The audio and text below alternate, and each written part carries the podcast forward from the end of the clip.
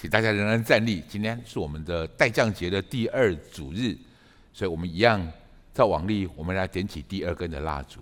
待降节是为了纪念耶稣曾经来过，为这世上带来极美好的平安，也为了期待耶稣即将的再来，耶稣的第二次来临。第二根呃待降节的蜡烛，它的名字是信心。我们用信心来期待，我们用信心来盼望，我们用信心来承接上帝的恩典。我们一起来做祷告。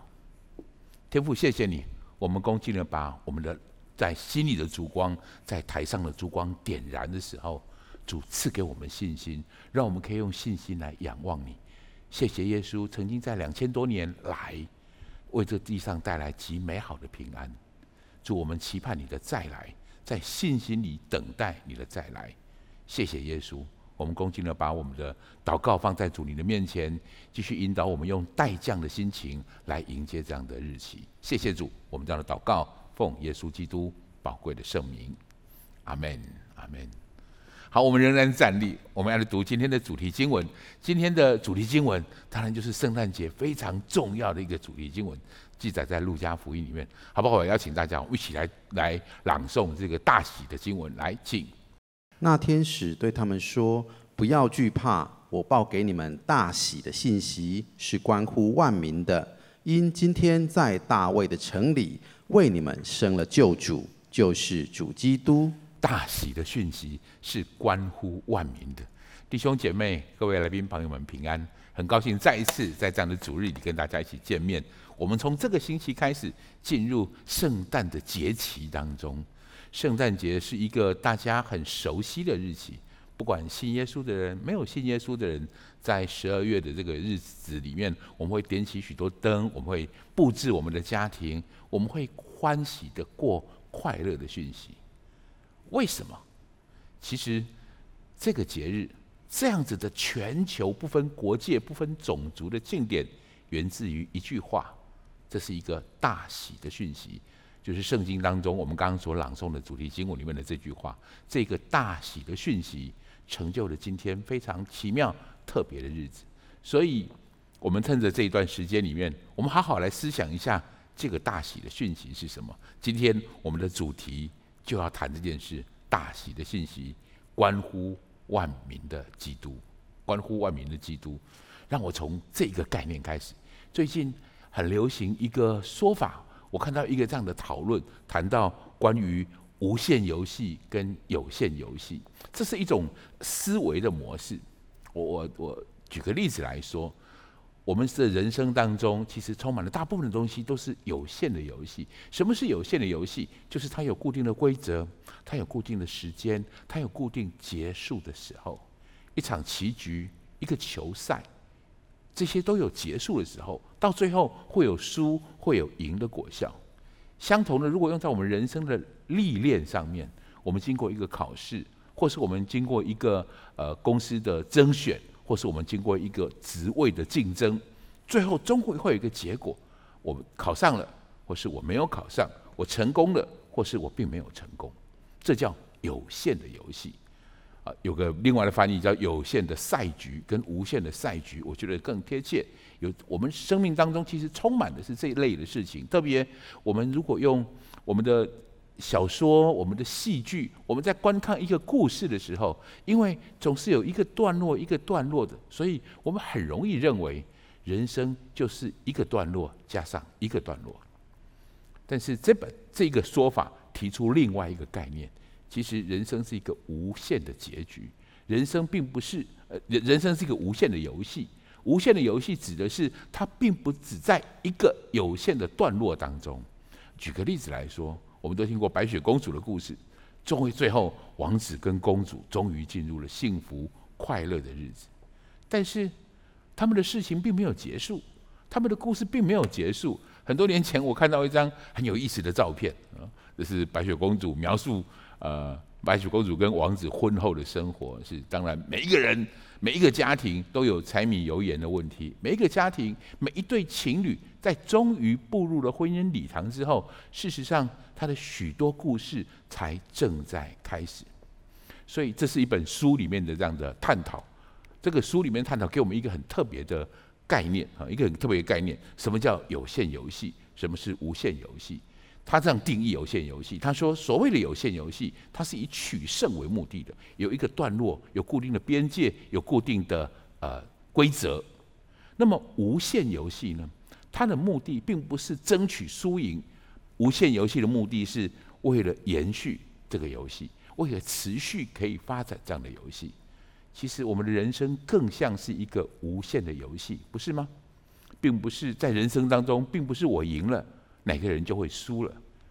在人生的游戏当中，事实上我们可以一起共赢，我们可以一起来欢，一起来参与在这个有价值跟美好意义的人生里面。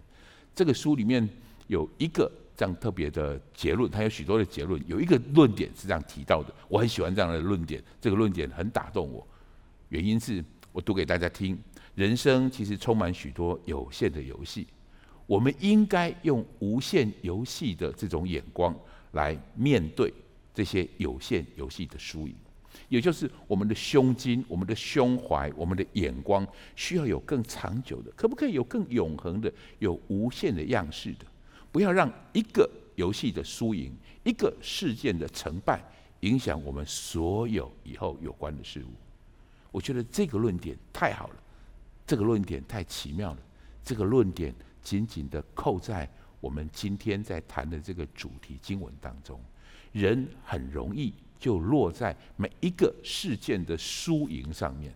但是两千多年前的一个晚上，天使来宣告了一个非常重要的事情。他宣告一件事，有一个大喜的讯息是关乎万民的。所以好不好？我先给你第一个标题，这是我们今天的主题，有一个好消息。有一个特别的好消息，这是关于万民的，那就是耶稣基督。耶稣基督，为什么我们说这是关于万民的？万民的意思是什么？我不晓得你是不是跟我一样，我在刚刚认识耶稣的时候，我有一个这样的困扰：这个耶稣是外国人啊，是外国人的神啊。后来我更了解耶稣的时候，后来我更了解这个世界的时候，我发现一件事。其实，耶稣如果论起国籍来说，他应该算是以色列人、犹太人。你知道吗？以色列这个国家今天仍然存在，它的人口大概只有八九百万人啊，八九不到一千万人。如果算上全世界其他的犹太人的话，这个总人口数，他们的总人口数也不超过两千万人。两千万人跟我们现在七十亿、大约七十亿的世界人口相比来说，他们只占了零点几个百分点。所以换一句话说，换一句话说，这个世界上百分超过百分之九十九的人，对耶稣来说，耶稣都是外国人，都是外国人。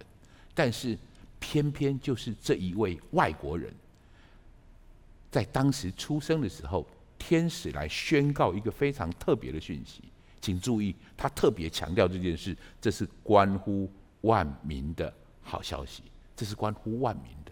所以，耶稣出生的故事其实很值得我们细细的去思量，很值得我们细细的去思考。有很多的东西，我们可以慢慢，可以更多的去体会跟了解。我猜大多数人跟我一样，我们其实很小的时候就听过耶稣的故事。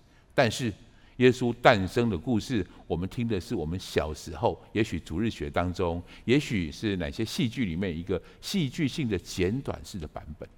于是，那个印象就放在我们里面。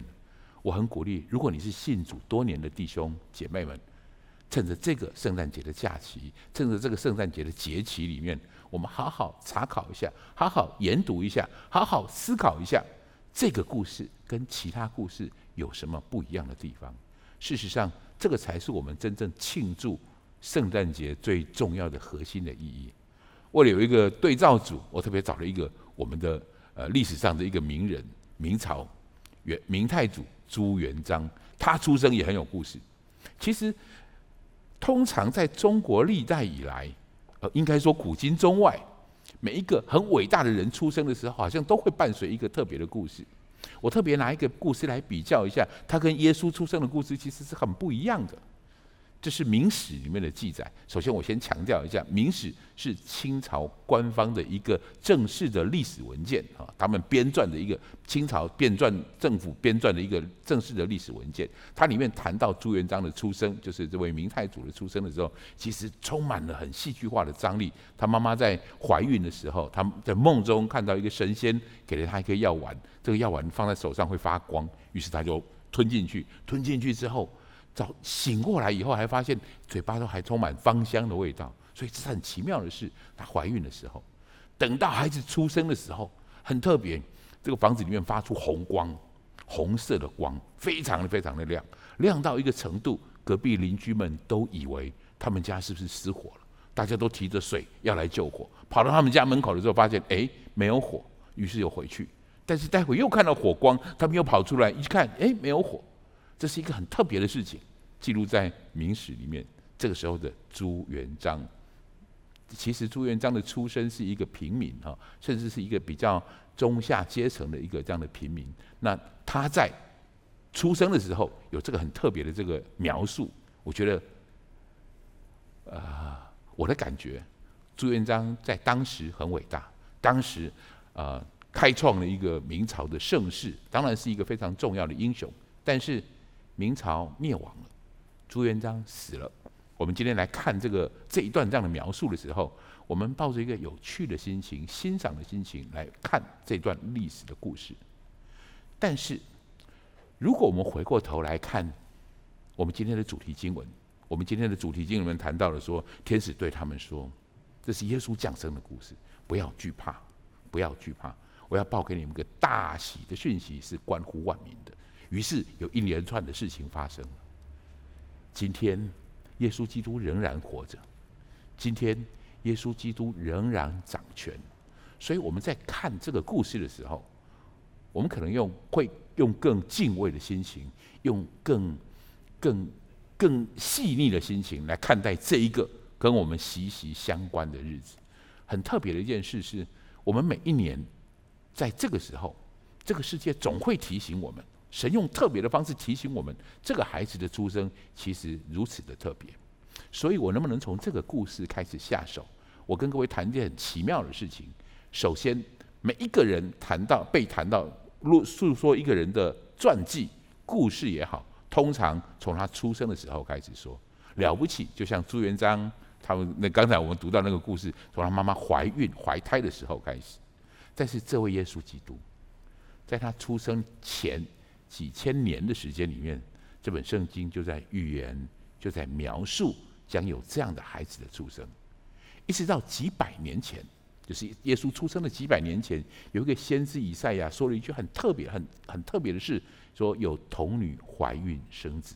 童女就是一个还没有经过性行为的女生，但是她会怀孕生子，这是记录在圣经当中很特别的事，也就是耶稣的出生。事实上，他的传记描述他的事情是在更早以前就开始专注在这件事了。事实上，耶稣这个人，他的出生是整本圣经一个最中心的焦点，最中心的焦点，是很特别的事情。所以，当我们在了解这个、看这个故事的时候，我想大家看带带大家看一个这个故事的细节，就是童女怀孕这件事。我们来思考一下。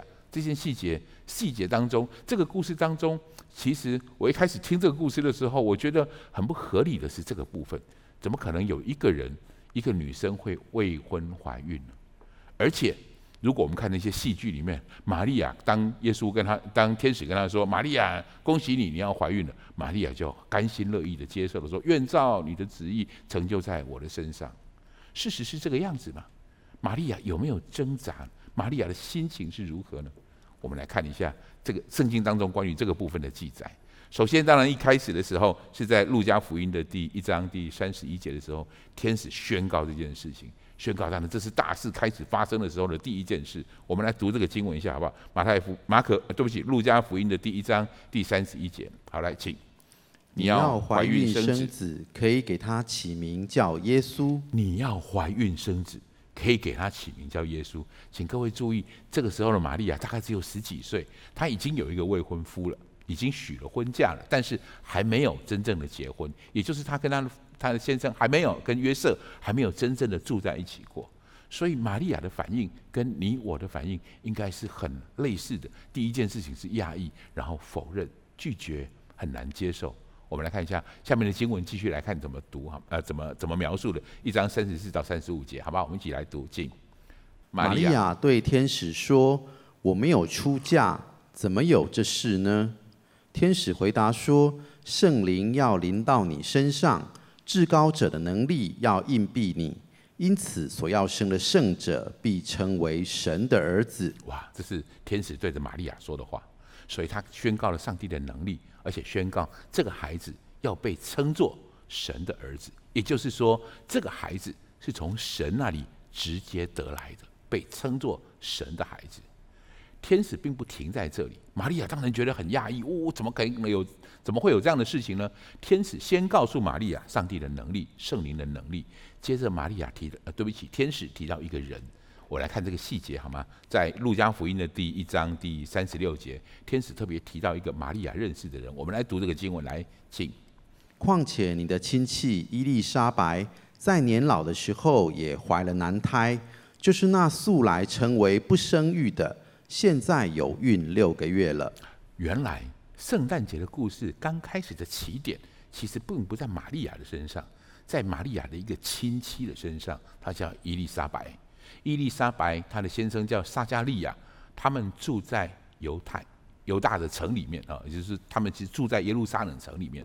事实上，撒加利亚跟呃伊丽莎白，他们两个人年纪已经很大了，他们都是很敬虔、很爱主的人，但是一直他们有个遗憾，他们一直没有生小孩。圣经里面提到的事情是，他们已经年纪老迈了，也就是他们觉得不可能有小孩了。这个时候，天使同一个天使。同一个天使在六个月以前跟玛利亚说话，六个月以前先找了这个撒加利亚，跟他说：“你的太太伊丽莎白要怀孕了。”所以这么大的年纪可以怀孕，这本身就是一个神迹。我特别要强调这个细节是，天使在宣告这个故事的时候，告诉玛利亚这件事情的时候，天使特别提到这个人叫伊丽莎白。伊丽莎白她年纪那么大了，因为她是玛利亚的亲戚，玛利亚一定认识她。他知道他们的问题，他也知道他们背景的环境，他一定也知道他们很想有个小孩，但是年纪很大了，始终没有小孩。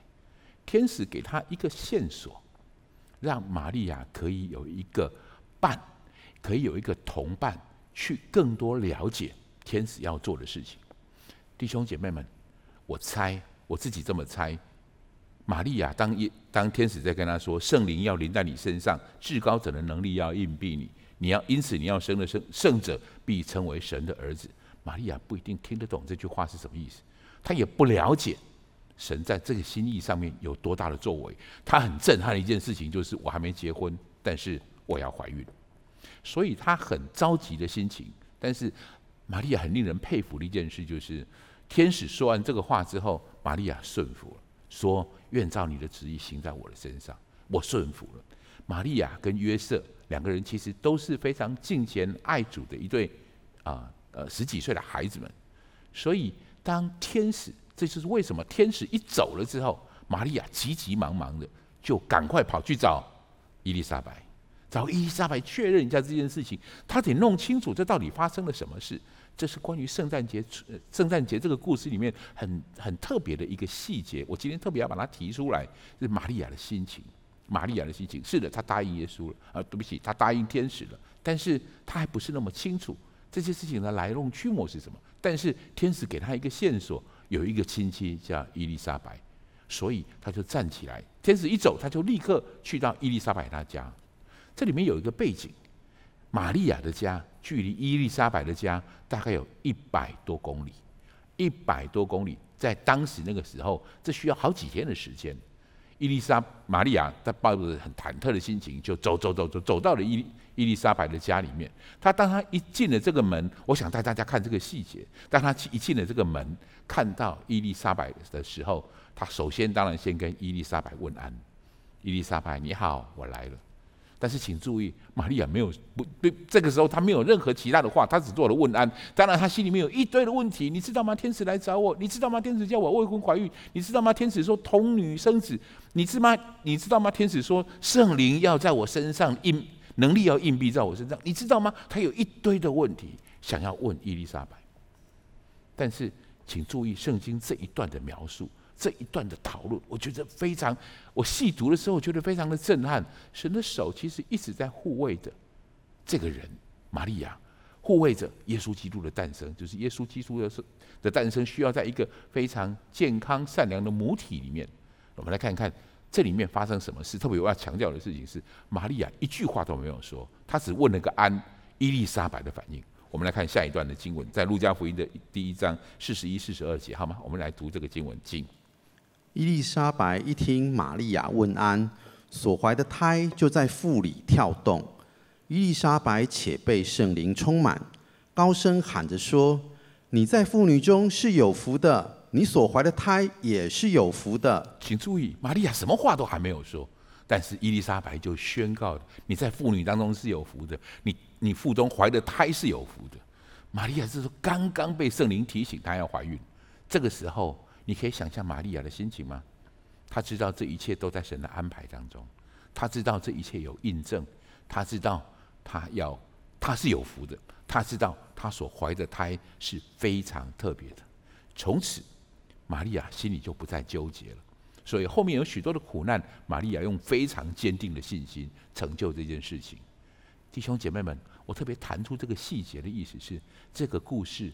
事实上，它有许多的细节，不管跟旧约圣经，跟我们后来发生的事情的印证，你会发现，这是神的手亲自介入在这件非常特别伟大的事情当中。这个事件给我们两个很特别的结局，两个很特别的祝福。首先，人们其实都很想知道上帝在哪里，人们其实都很想了解神在什么样的地方。说我能不能跟你，我在荧幕上写字给你看到这样的话？其实自古以来都是人在找神，可是就在这个时候，神主动来找人。其实这是多么大的大喜的讯息！就能不能邀请你跟旁边人说，这真是大喜的讯息？这真是大喜的讯息！是弟兄姐妹们，这是大喜的讯息。人一直希望找到神，你知道吗？很多人觉得神应该是住在最高的山上。所以就跑到最高的山上去盖了一座庙，等着神可能在那个地方可以彰显、可以显明。有些人觉得神可能是一个没有实际肉体的样子的，所以他靠着打坐、靠着静坐、靠着修炼去感受到神的存在。人希望去找到神。有些人觉得神的召唤、召唤神这件事情需要有一些阵法，需要有一些布局，需要有一些仪式，所以。就沉迷在这些仪式当中，多么希望神可以到这个地方来大显神威。各位，从有史以来的人类，我们都知道有神，但是我们不知道神在哪里。我们的灵里面，我们的深深的 DNA 当中，让我们知道这个世界有神，但是我们不知道神在哪里。人有一个主动的心情会去找神，但是。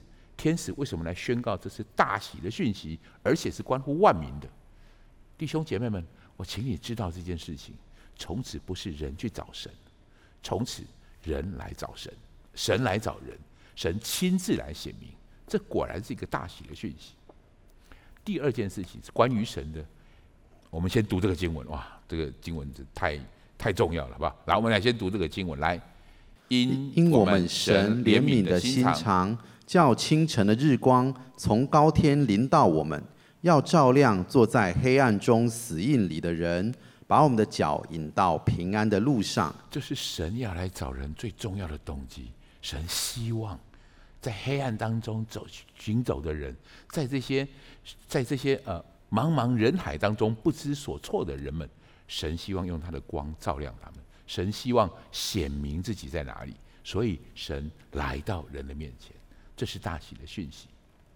第二件事情，我想跟大家讨论的事情是，其实我们从在此之前，我们没有人知道神是什么样子。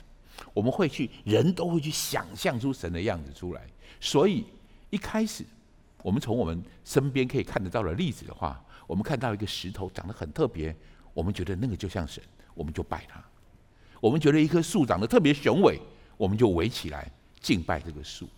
我们知道有神，我们想要拜他，我们但是我们大部分的人找不到神的样子是什么，我们不知道神会长成什么样子。所以很有趣的，你发现那些很崇尚武力的、很崇尚战斗的这些民族，他们的神就充满孔武有力，他们的神就充满肌肉。想一想雷神索尔，他的肌肉；想一想雷神索尔那只那根很特别、超超具有能力的那根锤子，是我们会想象神就是那个样子，他超有能力。或是有些民族、有些人更见更注意人的内在的修为。更注意一个人的智慧，崇拜人的智慧，所以我们很容易把孔子变成一个神，把那些曾经提出非常智慧言语的理论学说，把它成为神。于是我们来膜拜他，我们来崇拜他，我们认为神就应该是那个样子，或是，或是我觉得，最好的方式就是又能够很有武力，然后又能够很有智慧，就是云文云武这样的人。于是。中国历史上有一个很特别的人，叫关云长，关二爷就被拿出来了。关二关二爷就是过五关斩六将，哇，那个武力真是无话可说。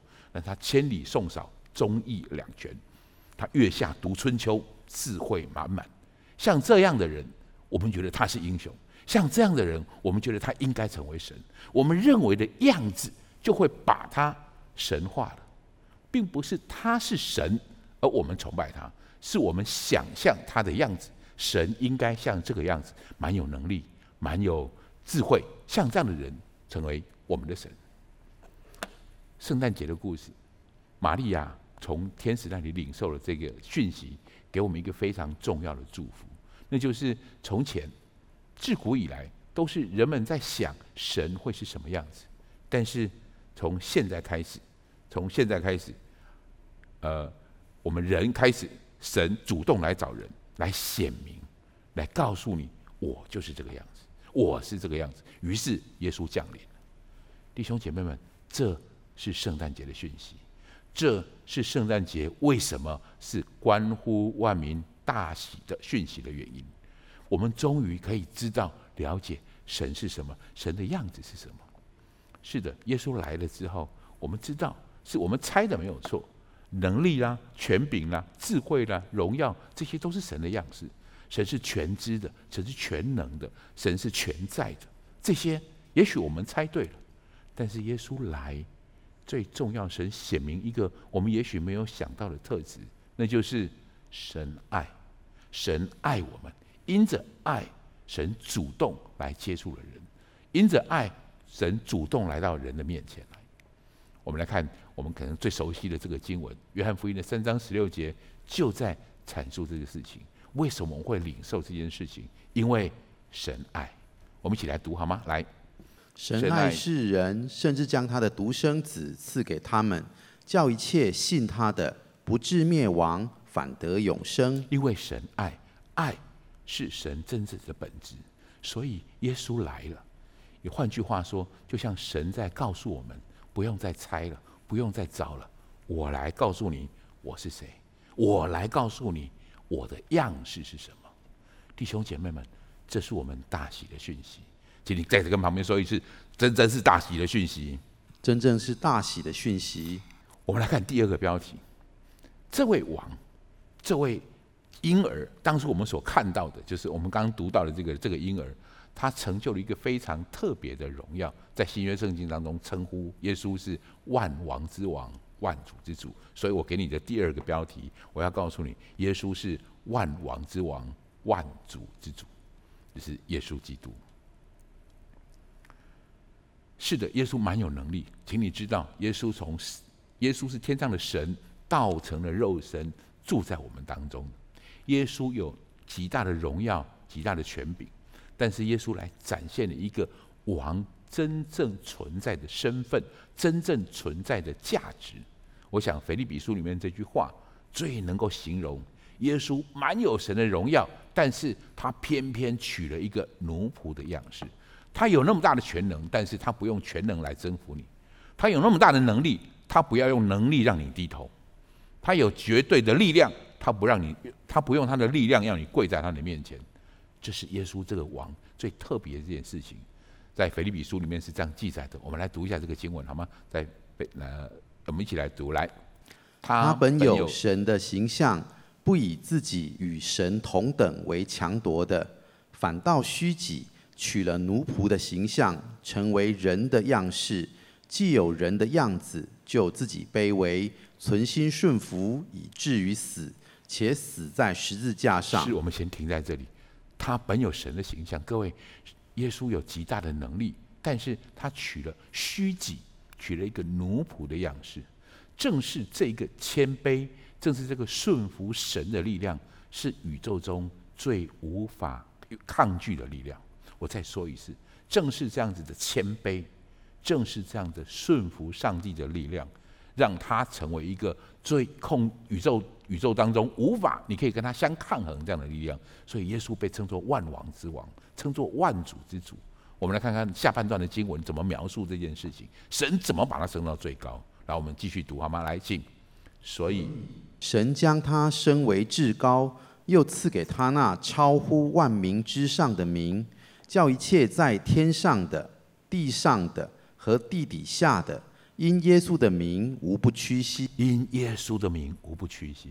所以弟兄姐妹，请你知道这件事：世上所有的君王，他也许靠着武力，他也许靠着暴力，也许靠着谋略，也许靠着选举。他要站在那个王的位置上，但耶稣基督的王座从来就不在皇宫里，耶稣基督的王座在十字架上。耶稣基督的宝座，他的王座在十字架上。所以我觉得，耶稣把中文，我们中文这个字“王”这个字，有了一个全新特别的这样的定义。你在荧幕上现在看到“王”这个字，我们都认识三横一竖王，可是耶稣来了之后。这个字变得特别有一个特别的延伸的含义。这个这个三个字上面的那一横是上帝，下面的那一横是人。神跟人原本是分开的，但是十字架在中间。神这一位永恒万事宇宙的王，把人跟神可以成功的连接，恢复原本应该拥有的关系。各位，这是“王”这个字很值得我们再一次思考的这件事。耶稣是万王之王，好不好？请大家跟我一起说这句话：耶稣是万王之王。耶稣是万王之王，没有一个君王可以跟他相提并论的。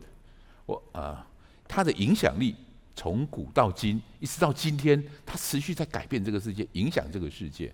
我曾经看过一部电影，很有意思。那个男那个男主角一直觉得自己默默无闻，一直觉得他对这个世界没有贡献。他最常做的事情就是在我们常用的那个 Google Search 上面打上自己的名字，然后看看有什么连结是关于他的，很很有意思。所以那天我在预备这边讯息的时候，我想想，哎，我们来打打看，那这个世界上君王他的连结是如何？所以我就做了我们现在呃这个世界。这世界上可能最有权柄最大的，可能就是最特别的这个王，可能是呃美国的总统，美国总统的拜登。我把拜登的名字打上去，发现哇，他真的他的连接，他的那个拜登的这个网络上网站的连接，Google 帮你找寻到的就是每一个网站去做每一个网站的搜寻，这个网站里面谈到的这个人，那么他就谈有这个关键字，他就显示出来，总共找到了三亿个连接，三。亿的连接，这是这是这是人中我们这个世界上的人当中，当然这个王当中，我想可能是连接最多的人，就是当任的美国总统。但是我用耶稣这个字去查询的时候，你知道有多少连接吗？有十亿的连接，有十亿个连接，这是 Google Search 给我的答案。我想提醒你，拜登是现在活着、正在活跃当中的人，耶稣基督是两千年前的人。当然，他现在依然活跃。我举这个例子，要让大家可以体会到一件事情：耶稣其实影响这个世界非常的深远，极其深重。我举些例子来说，这个王其实改变了我们现在这个世界。第一个是日期的计算，今年叫二零二一年，是因为两千零二十一年以前耶稣基督诞生了。所以各位弟兄姐妹，你知道吗？如果当初耶稣没有来，如果当初被证明了这个故事是假的，今年就不会叫二零二一年。我再说清楚一点，如果这个故事曾经被证明过，这个故事是虚构的，这个故事是是是是不真实的，今年就不会叫做二零二一年。耶稣完全改变了，这个人这么特别，完全改变我们的日期的计算方法。不止如此，他改变了我们的工作周期。我们现在每一个礼拜有七天，一星期有七天，这七天我们。呃，工作六天，有一天我们要休息。当然，现在我们有另外一个条例，一例一休。我就谈，我不要更重点的东西来谈。星期天这一天被称作一个特别的日期，叫做主日。请各位知道，这并不是犹太人传统律法里面的安息日。安息日是星期五晚上开始的。星期天被定作主日，是因为这一天耶稣复活了。所以，我们把这一天称作主日，所以我们把礼拜崇拜放在这一天里面。所以，我很喜欢中文这个描这个这个日期的名称，这个星期叫做礼拜天。礼拜天，礼拜我们那个天上最重要的万王之王、万主之主。我们现在工作的周期，你知道吗？人类都靠着这个周期来运作。谁定下来的？谁发生这样的影响的？耶稣基督，万王之王、万主之主。其实一个很明显的事情，就是说我们的人类所有的艺术的表现，艺术的表现，首先书籍，直到现在这本书《圣经》，圣经的主角就是耶稣，关乎耶稣的这件事情，这本书籍直到现在都还是发行量最多的书籍，在发行量最高的书籍，直到现在都是如此。而且不止如此，所有的音乐、所有的美术、所有的诗歌，这些可以强调的、可以颂赞的。我能不能特别先暂停在这个地方？音乐也好，美术也好，诗歌也好，是一个人从内心里面对这个世界最大的、对身边的人物、人事物最多的感叹的。所以有很多描绘爱情的诗、爱情的歌，因为确实爱情在我们生命当中有带来许多的这种触动。有有很多歌曲在描述妈妈的很伟大，但是有一些歌曲在描述哥哥、爸爸很伟大。歌。是让我们可以传述我们心情的东西，你知道吗？全世界对所有的歌最多赞颂对象、最多歌咏对象的，就是这位，就是我们现在称作万王之王、万主之主的这一位。奇妙吗？他不只是在环境上改变我们，他对每一个人内心里面真实的感情的触动，他真实的接触我们。万王之王。万主之主。另外，种族的对立，在耶稣来之前，在他的福音还没有开始广传的时候，人跟人部族当中有许多的对立，都是很很多的仇恨，都是世代传承下来的。这些都是很对立的民族的。我听到一个故事，很美的故事，在发发生在非洲，是这么说的：就是有一群呃两个士子，就是从头一直历代一直都在互相砍杀了这两个民族，因为被耶稣基督感化了。因为信了主了，现在这两个民族的人，像这两个族的人，可以在同一间教堂里面一起聚会，牵着手一起赞美上帝。谁有这样的能力？谁能够完成这样的事情？谁让那些砍砍杀杀的事情能够在他面前平息，把和平传递在这个当中来？万王之王，万主之主。另外，耶稣也对这个世界的宗教带来极大的改变。在耶稣来临之前，人们拜太阳啊，人们拜月亮啊，人们拜山水鸟兽啦、啊，人们自己刻了一个样式，刻了一个雕像，放在那个地方开始祭拜他。人人知道有神，但是人不知道神在什么地方。但是耶稣来了之后，他真实的翻转这整个世界，所以福音到现在还在传，福音到现在还在扩及，许多人还没有听到。等他们听到了这样的福音，他们会真实来拜这位真实、真正存在的上帝。各位弟兄姐妹们，耶稣改变了这个时代。当然不止如此，关于教育方面的问题，自从耶稣来了之后，他设立了教会，教会做了许多很特别的事。所有的倡就是提倡知识的知识，以前可能只属贵族、只属社会金字塔上面的一小群人，但是耶稣基督来了之后，把这种博爱的精神传递出去，把这样子每一个人都有能力可以读圣经这样的气度传递出去之后，教会在各个地方建立了许多的学校，人类的知识从此有一个很不平凡的发展。关于医院，关于疾病的控制，这些疾病的控制，是在第四世纪的时候，教会开始创办的第一个医院。开始创办第一个医院，从此以后，有一些修道院里面都会附设这样的医院在这里面。在我们，我们一直还以为，还认为我们有些药需要救人治民治人的这些药，这叫做祖传秘方，不能外传的，传子不传女的这种配方。我们有时候还在这样的观念当中的时候，耶稣基督的这一群追随者，他们致力研究医学的发展，而且把这样的发展无偿的供应在全世界需要的人身上。谁可以带来这样子的改变？谁可以带来这样的影响？万王之王、万主之主，耶稣基督。我们谈了耶稣的出生，我们谈了他出生之后对这个世界的影响。但是，我觉得圣诞节对我们而言最重要的事情是耶稣对我个人的关系。耶稣不只是对世界的礼物，不只是带来世界的改变。弟兄姐妹们，更重要的事情是我给你第三个标题。耶稣是为每一个人预备的礼物，耶稣基督，耶稣基督是为每一个人预备的礼物。我们刚才谈到了耶稣的出生，谈到他对这样的影，对这个世界的影响。我们很容易把神想象的是非常伟大的，我们崇拜他，我们敬拜他。是的，没错。但除此同除此之外，神乐意，神也需要，神更在乎我们跟他可以建立真实的。连结的关系，真实连结的关系。最近贝克博士在我们当中，他谈了很多的讯息，哇，我很被震撼。我特别被他一句话吸引，我特别对他一句话让我思考良久。我们一直在思考，我们到底是谁？我们一直在找我是谁？我们找找我们身份的定义、身份的定位。贝克博士这么说，我带你读这句话：知道神是谁，就开始知道自己是谁。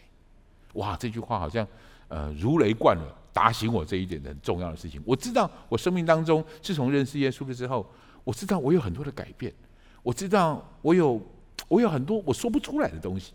是的，我好像变得更有我自己觉得，我感觉我生命更有价值了。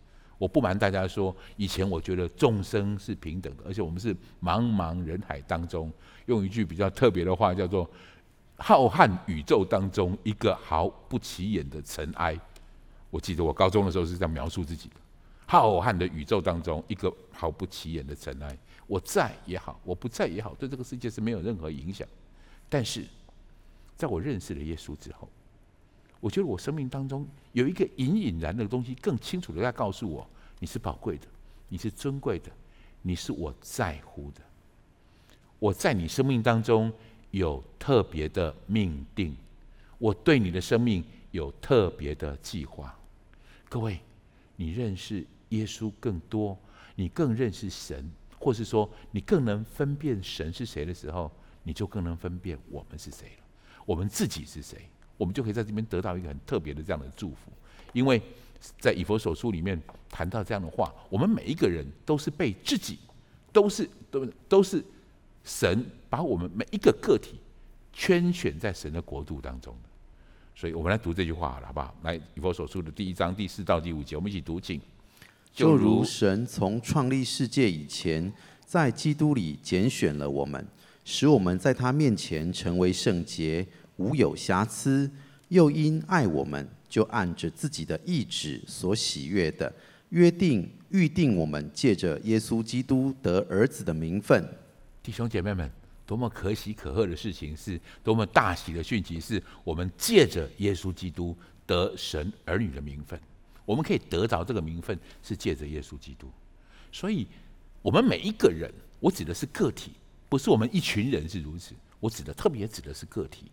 我们每一个人的个体，是耶稣点名这个人，他说好这个人奉耶稣基督的名，要被称作神的儿子，或是神的女儿。为什么神这么做？我们回到刚才最开始，路加福音一开始在描述耶稣要。要降生的时候，神为什么让耶稣降生在我们当中？我们看一个，我们看一个我们刚才读过的经文了吗？在路加福音的第一章七十八到七十九页这句话，我们一起来读来信。因我们神怜悯的心肠，叫清晨的日光从高天临到我们，要照亮坐在黑暗中死荫里的人，把我们的脚引到平安的路上。神要把这样的光，清晨的日光从高天临到我们。换句话说，我们往往有时候我们在黑暗当中走，光来了，告诉我们路在哪里；光来了。告诉我们障碍在什么地方，我们必须承认这件事情。很多时候我们并自己并不知道这件事。我有一次在伊万的服侍之后，有一位姐妹很特别，她来跟我讲一个很特别她的她的故事，我感触特别深。她说，她有个很爱她的爸爸。那她国中的时候，有一次跟爸爸一起出门要去上学，然后。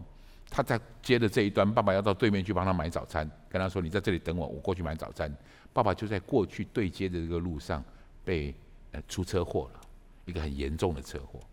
这一个姐妹，他当场在那个地方亲眼目睹这件事情，所以对他来说，这是一个非常大的阴影，非常痛苦的的经验。这件事情一直很影响他。从此，他说他很担心有人要为他做什么，他心里会有莫名的惶恐。如果有人对他释出善意，他会有莫名的惶恐；如果人有人要帮他做什么事，他心里面有一个莫名的惶恐，他不知道是为什么。但是这种恐惧让他跟人之间没有办法有正常的相处。但是后来他信了耶稣，在伊万的时候，他特别跑来跑来跟我说这样的见证。从此他知道他以前的这一个过这一个部分，其实一直在影响他日后的生活。这一个很惨痛、不容易的这个经验，其实一直在影响他的生活，但是他自己并不知道，但是他始终不晓得，他只能领受那个恐惧，他不了的这个真理，不晓得这件事情为什么这样子来搅扰他，一直到耶稣，他接受耶稣之后，耶稣，请你到我的心中来，成为我生命的救主。就在这个时候，就在淫会当中的许多的服饰当中的时候，耶稣亲自来到他的身边，告诉他这样的话，告诉他。不再为过去的纠事情纠结。你的父亲是爱你的，但是这件事情是的很不容易。但是你可以决定，你受洗之后，你有这个能力，旧事已过，一切都成为新的了。不要让过去的事情，不要让过去的这些悲剧继续影响你以后应该有的喜剧。所以这个姐妹从里面从从营会当中得到一个极大极美好的释放，她是这么形容的。好像她原本活在黑暗当中，突然有一把光，有一个清楚的光照在他的身上，所以他突然醒悟过来了，突然知道他不再不应该再被这些过去的事情纠结。所以弟兄姐妹们，这是耶稣跟我们每一个人真实亲身经历发生的关系。我们可以，他也在乎我们怎么活着；我们可以，他也在乎我们应该活出生命当中如何的命定，因为。耶稣自己说了这句话：“耶稣说，我就是光，我光来，你们就不走在黑暗当中了。”我们一起来读这个经文，在约翰福音的第八章第十二节，好吗？我们一起大声来读这个经文，请。耶稣又对众人说：“我是世界的光，跟从我的就不在黑暗里走，必要得着生命的光。”这是耶稣在服侍当中的时候，他特别提到这个非常重要的事情。他来。他要启示神是谁，他来，他要启示真理是谁，他来，他要启示神的样式是什么，他来，他要告诉你，你的人生应该如何活出一个美好的样式，一个当初他借着耶稣基督去创造你的时候那个美好的样式。耶稣来的目的是这个。今天我们探讨了从他从这位婴儿耶稣基督，他从出生开始之前的事情，他在这个世界上真正的影响，然后我们又谈到他跟我们每一个人之间有这样互动的关系。弟兄姐妹们，这就是大喜的讯息。这个大喜的讯息不是不是很遥远的，这个大喜的讯息其实是关乎我们自己的。记不记得我一开始的时候跟你谈到的那个无限游戏跟有限游戏的这个比喻？耶稣来给我们一个更大、更宽广的眼光。去面对我们生命当中这些不容易的事，或是纠葛我们的事，或是也许是过去的成功，也许是过去的失败，这些事情不再影响我们往后面的发展。所以，我能不能告诉你这句话？人生其实充满许多有限的游戏，但是耶稣的光会引导我们用无限游戏的眼光来面对这些有限游戏的输赢。我们有每一个事件，生命当中有许多的事件，输了赢了，那是一个事件，让它留在那个事件里吧。我们生命当中有更伟大、更宽广、更重要的事物。耶稣要我们把我们的眼光，他来到这个世界上两千多年前，他成为婴儿的样是来到这个世界上，有一个很重要的目的，就是照亮坐在黑暗中死印里的人，照亮黑暗中坐在黑暗中死印里的人。这是耶稣应许的，耶稣的目的。所以弟兄姐妹们，这是个多么重要的大喜的讯息。最后，我们一起来读这个经文，来从我们今天讲到的结束。愿这样的平安临到我们上每一个人身上，好不好？我们一起来来来读路加福音的第二章第十四节。我们一起读经，在至高之处荣耀归于神，在地上平安归于他所喜悦的人。我们一起来祷告，天父，谢谢你，谢谢你启示了你自己的样式，谢谢你，谢谢你来到我们中间。停，让我们可以停止我们那个渴慕的寻找。谢谢你，让我们可以啊、寻找的就必寻见，叩门的你就为我们开门。谢谢你，谢谢你道成了肉身住在我们当中。谢谢你，谢谢你照亮坐在黑暗中死荫中的我们。谢谢你，我觉得特别好像。为弟兄姐妹祷告，我有一个这样的领受。我觉得神特别今天要光照我们生命当中那些曾经黑暗的地方，要光照我们生命当中那些曾经黑暗的地方，因为耶稣来了，就是把光建立在我们当中。你知道吗？为什么我们在圣诞节的期间里，我们特别会去点取许多灯来，在预表这件事？